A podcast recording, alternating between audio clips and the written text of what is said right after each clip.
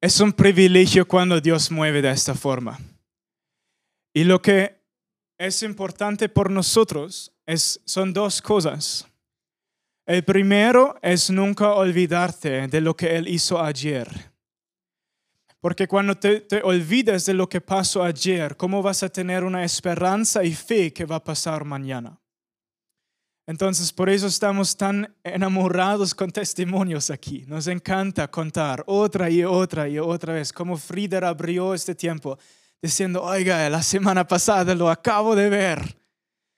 Y yo quiero proponer, si, si tú em, recibiste un milagro hoy, si de pronto, em, si solo se mejoró unos 70, 80%, yo creo que tenemos un Dios que lo pone al 100.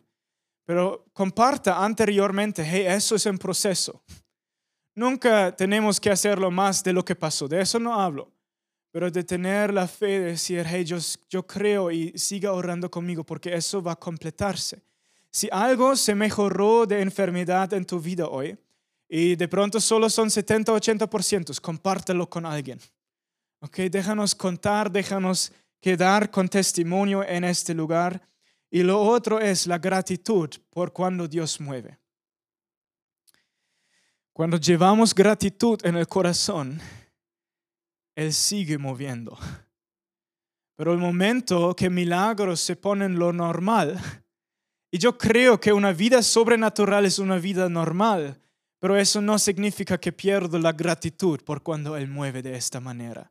Entonces déjanos ir atrás de un estilo de vida donde milagros son lo normal, como los discípulos con Jesús, siempre pasaba, era lo normal, pero aunque es lo normal, te agradezco con todo corazón Jesús, porque yo sé que tú pagaste un precio demasiado alto para que nosotros podamos ver esta libertad. Yo creo que hay días donde el Espíritu Santo toma tus planes y dice, yo tengo algo mejor. Y lo que hicieron fue increíble de seguir alabando. Creo que hoy es uno de esos días donde lo mejor que puedes hacer es mirar en los ojos de Jesús y decir, wow, muchas gracias, estoy tan agradecido. Yo creo que el centro de un culto nunca es la prédica. El centro de cada culto debe ser el Espíritu Santo. Si la prédica es el centro o el predicador peor, hacemos algo equivocado. Así que creo que él predicó muy guay hoy. Yo quiero compartir unos últimos pensamientos con nosotros. no voy a predicar una predica completa, pero quiero compartirte unos, unos pensamientos que yo siento de Dios para que podamos entrar a lo más que Dios tiene en los meses que vienen. Okay. La, Yo creo que hay un diseño increíble en la Biblia por cómo tu vida se va a revolver a ver como la vida de Jesús. ¿Alguien quiere que su vida se vea como la vida de Jesús? Ok. Bianca es el primero ahí, siempre, siempre está. Alguien tiene que ganarla algún día. no, es el hambre increíble que Bianca tiene en su corazón. Pero la meta de tu vida es ir por la transformación del fuego del Espíritu Santo, la transformación que Jesús trae en tu vida, para que tu vida se vea más como la vida de Jesús en cada aspecto. Y la Biblia tiene un diseño muy increíble para este diseño y lo eh, para, para este... A ver, me pierdo mi español. La Biblia, déjanos comenzar de nuevo, tiene un diseño muy increíble para cómo tú puedes llegar a que tu vida se vea más como la vida de Jesús. Ahora hay muchos aspectos, hay muchas partes distintas en esto, pero lo que quiero compartir con, con nosotros hoy es en Efesios, si pueden abrirlo bien rápido conmigo, Efesios 4.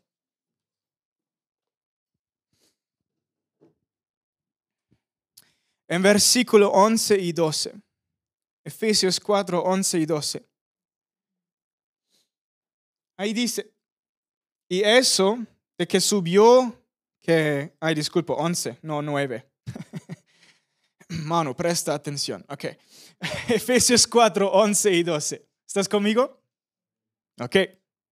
Dos o tres. Y él mismo construyó a unos apóstoles, a unos profetas, a otros evangelistas, otros pastores y maestros, a fin de perfeccionar a los santos para la obra del ministerio, para la edificación del cuerpo de Cristo.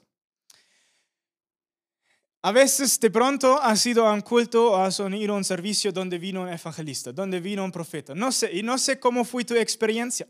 Yo creo que hay experiencias buenas y hay experiencias donde uno sale con más preguntas que respuestas. Porque yo, yo siento que es fácil de, de coger eso y ir a un, un camino equivocado. Déjanos leer por qué es que Dios da estas cinco oficinas en la iglesia. Es para edificar a la iglesia. ¿Quién es iglesia? Dos o tres. Uf. Está bien, alabaron por dos horas, lo entiendo. Tú y yo y para edificarnos, para que nuestra vida se vea como la vida de Jesús, Él dio esas cinco oficinas en la iglesia.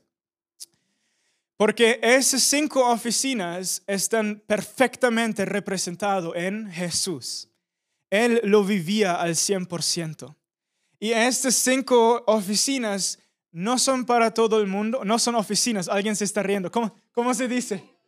Oficios porque nadie me corrige. A ver, solo se ríen. ¿Cómo se dice? Oficios, no son oficinas. No lo vamos a alquiler. Ok, oficios. Pues díganme, trabajan conmigo, a ver. Oficios. Cinco. Yo creo que no es necesario que cada persona en la iglesia es en una de esas oficias, oficios. Porque luego, ¿quién va a estar en la iglesia? ¿A quién van a edificar? okay, pero yo creo que Dios a veces llama a personas y dices, dice, oiga, a ti te quiero como profeta o a ti te quiero como profe, como maestro. A ti te quiero como maestro, a ti te quiero como evangelista o como Em, apóstol. Ahora, estos cinco tienen diferentes fortalezas. Y la Biblia es muy interesante porque dice, si tú invitas a un profeta por ser profeta, tú vas a recibir de lo que el profeta trae. Pero algo que me he dado cuenta es muy fácil de mirar a un profeta y en vez de recibirlo por ser profeta, tú lo rechazas por ser profeta. Porque por ser profeta tiene una vista tan al cielo que tú te preguntas, oiga, pero yo estoy al frente de ti, a ver. y, ah, es fácil de, encontrar rechazo en contra. Y yo podría predicar sobre eso una hora, pero eso no voy a hacer hoy. Por eso lo, lo más rápido posible, te quiero dar una, una, unas características de cada una de esas cinco oficinas. Y tu reto no tiene que ser de encontrar tu lugar ahora mismo en es, no oficina. ¿Qué dije otra vez? Ah, que lo siento. Pero me entienden. Gracias, Frieder. El alemán me entiende. Dice todo el mundo hace, ok, no importa. Ministerios. Oh, eso es mucho más fácil. El apóstol. ¿Qué es el apóstol? El apóstol, el llamado de un apóstol es ser seguro que en la iglesia anda, anda lo mismo que en el cielo. Okay? La manera que el cielo funciona. Jesús quiere construir su reino aquí en este mundo. Entonces, uno de los llamados, uno de los trabajos, las responsabilidades de, de un apóstol es crear un fundamento en iglesia, como la Biblia lo describe, como Jesús lo ha demostrado, como los apóstoles lo han plantado en el libro de Hechos.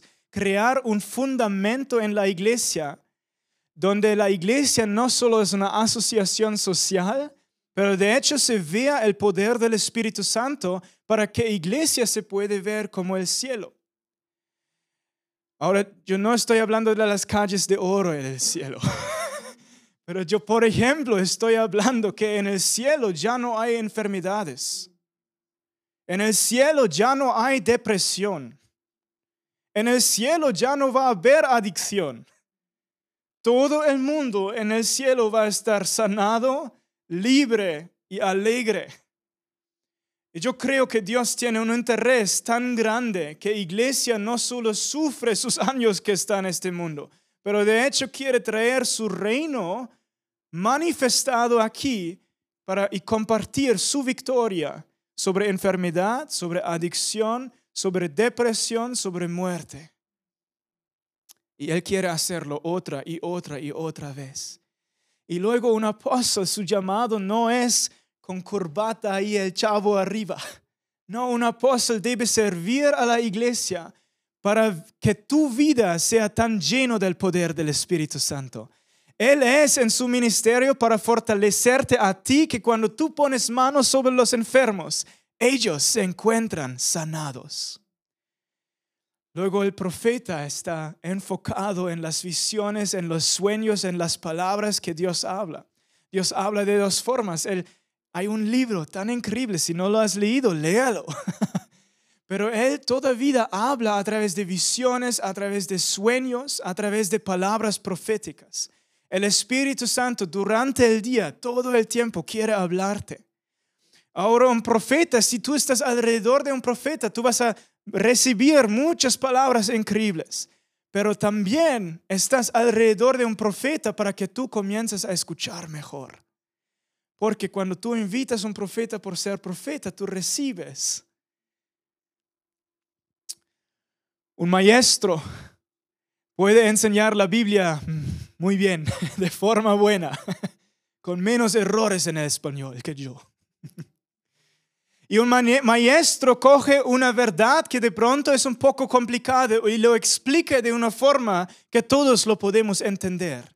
Pero estando alrededor de un maestro, de hecho hay una gracia que tú puedes recibir en tu vida que no solo entiendes sus prédicas, pero cuando tú lees tu Biblia, tú comienzas a tener revelaciones como Él los ha tenido.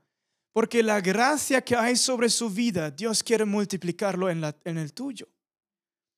Luego, si tú eres alrededor de un pastor, un pastor tiene un corazón tan increíble de cuidar por los que están en la iglesia.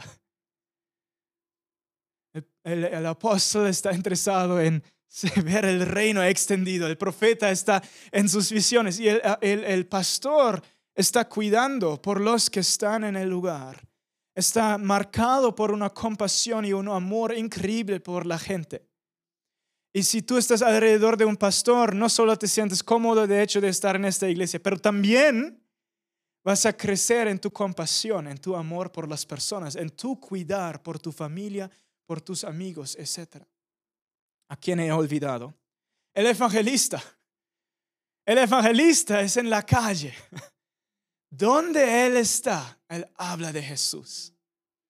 Pero un evangelista no es el chavo que tú invitas porque nadie de nosotros sabe predicar de Jesús. Nos toca invitar a un evangelista que un día puede predicar a Jesús para que los que no le conocen conocen a Jesús. No funciona así. El evangelista lo hace. Él debe estar en sus eventos predicando a las multitudes. Pero si tú recibes un evangelista por ser evangelista, tu vida va a ser más evangelístico. Y tú vas a estar en el supermercado y de una tener una palabra profeta, profética por la persona enfrente de ti. Y tú vas a estar en las calles y orar por gente.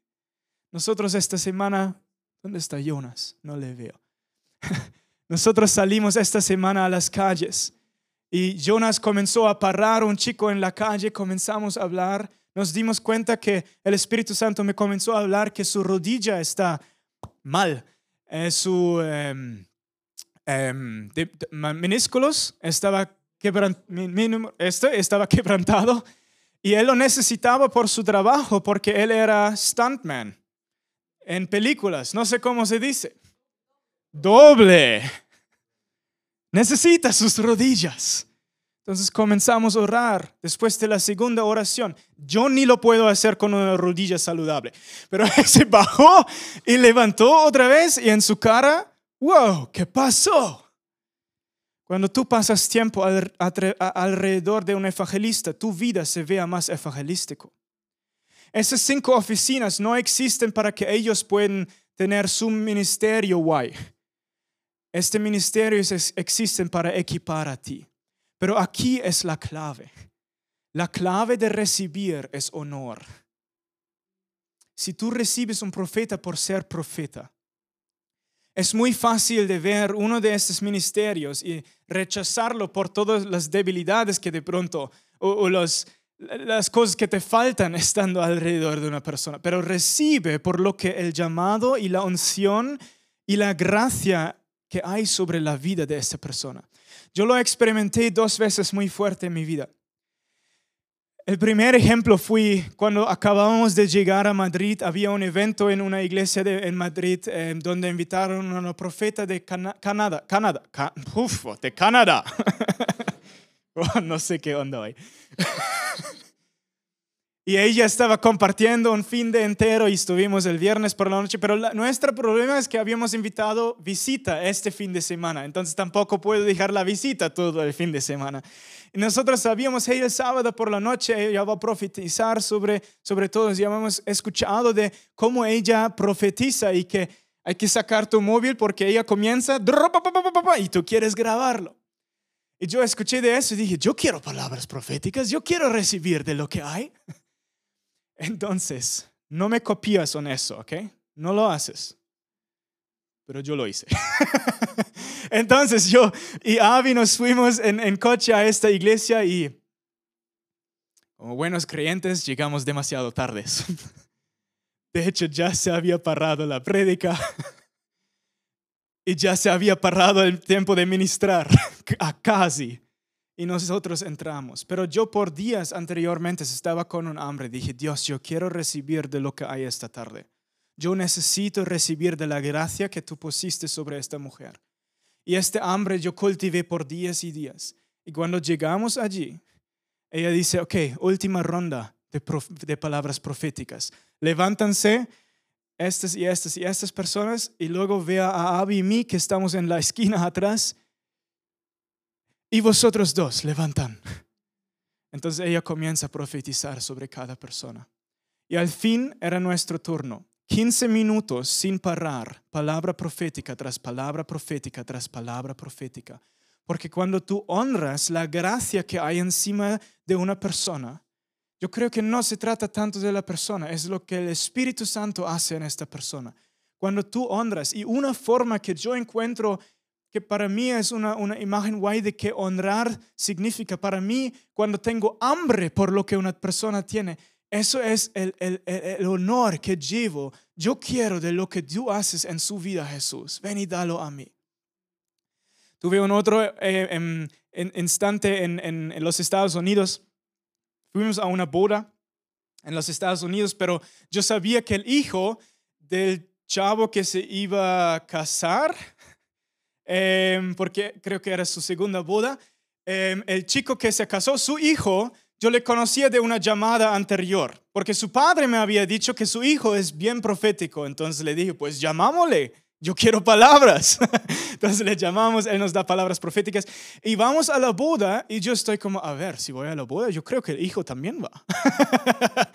y en mi corazón, otra vez, por días, cultivo este hambre, pues si él está y si él lleva esta unción, yo quiero palabras, Dios, háblame a través de él.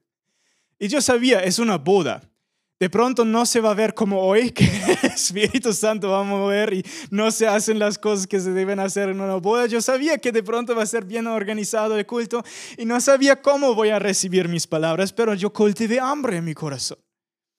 Entonces, él también tiene rastas, es buena cara. Vamos a la boda, nos encontramos ahí, un high five, hablamos un poco y él se da la vuelta y dice, mano, Estuve pensando y yo digo, y comenzaba a profetizar sobre mí. Tu hambre, si tú vienes con hambre porque has reconocido sobre esta persona hay una unción especial, hay una gracia especial, cuando tú te acercas con este hambre, el Espíritu Santo es atraído por tu hambre.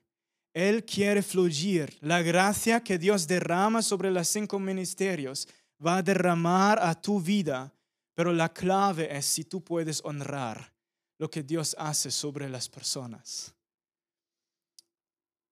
Ok, yo dije que no voy a predicar mucho.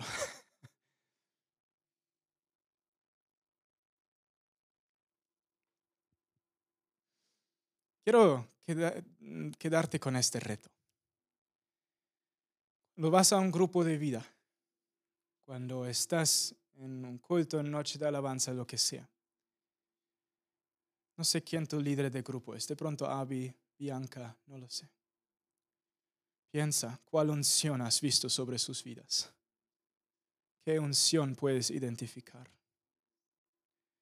Si están en, uno de los ministerios o si obran en la unción de uno de estos ministerios, da igual por hoy. Piensa, ¿cuál unción has visto? Comienza a tener hambre por esta cosa también en tu vida. Si Bianca tiene una manera de explicar la palabra de Dios y tú dices, wow, yo quiero ver las historias así. Comienza a tener hambre. Cuando tú vas a un grupo de vida, no solo vas a escucharla, pero vas a recibir de esta gracia en su vida para también tenerlo en el tuyo. Si tú vas al grupo de Abby, dices, oiga, ella profetiza sin parar, hombre. Yo quiero palabras así, tan detallados. Pues venga con un hambre un hambre que dice, hey, yo también quiero recibir una facilidad de escuchar las palabras así. Yo nunca dije a esas personas de mi hambre, yo solo tenía hambre, pero este hambre creó un honor por lo que Dios hace a través de esas personas y por eso pude recibir. Yo estoy orando cada vez que estoy alrededor de una persona que lleva una acción así, yo quiero honrarlo y tener hambre porque lo quiero todo. Yo quiero quedarte con este reto hoy. Comienza a pensar en tus líderes aquí, qué unciones has visto y qué puedes recibir. Construye un hambre por estas cosas. Amén. Yo creo que nunca prediqué en 20 minutos. Come on. Jesús, yo te doy gracias por lo que tú hiciste hoy. Guárdalo en nuestros corazones. Y yo quiero orar que tú sigues construyendo los cinco ministerios en esta iglesia. Y yo oro que tú aumentas el hambre y el honor en nuestros corazones. Yo quiero, papá, que, que podemos vivir con honor uno con el otro, porque es increíble lo que tú mueves. Y yo quiero un sobrefluir de unción en este lugar. Así, papá, aumenta el honor en nuestros corazones. Déjalo ser un honor honesto y saludable. Y papá, te doy gracias que en ese lugar vas a seguir derramando unción sobre la vida de cada uno. Si sea apostólico, profético, evangelístico, la unción de pastores y maestros, déjalo fluir libremente en ese lugar. Haz este una iglesia donde gente viene de toda Europa para recibir de lo que hay. Te doy gracias, Jesús. También te quiero dar gracias por cada persona que ha sido diezmando, papá, y yo oro que tú les bendices. Yo oro que tu bendición fluye sobre sus vidas. De gracias que tú respondes a estas cosas. Ven con tu bendición, Jesús. Amén y amén.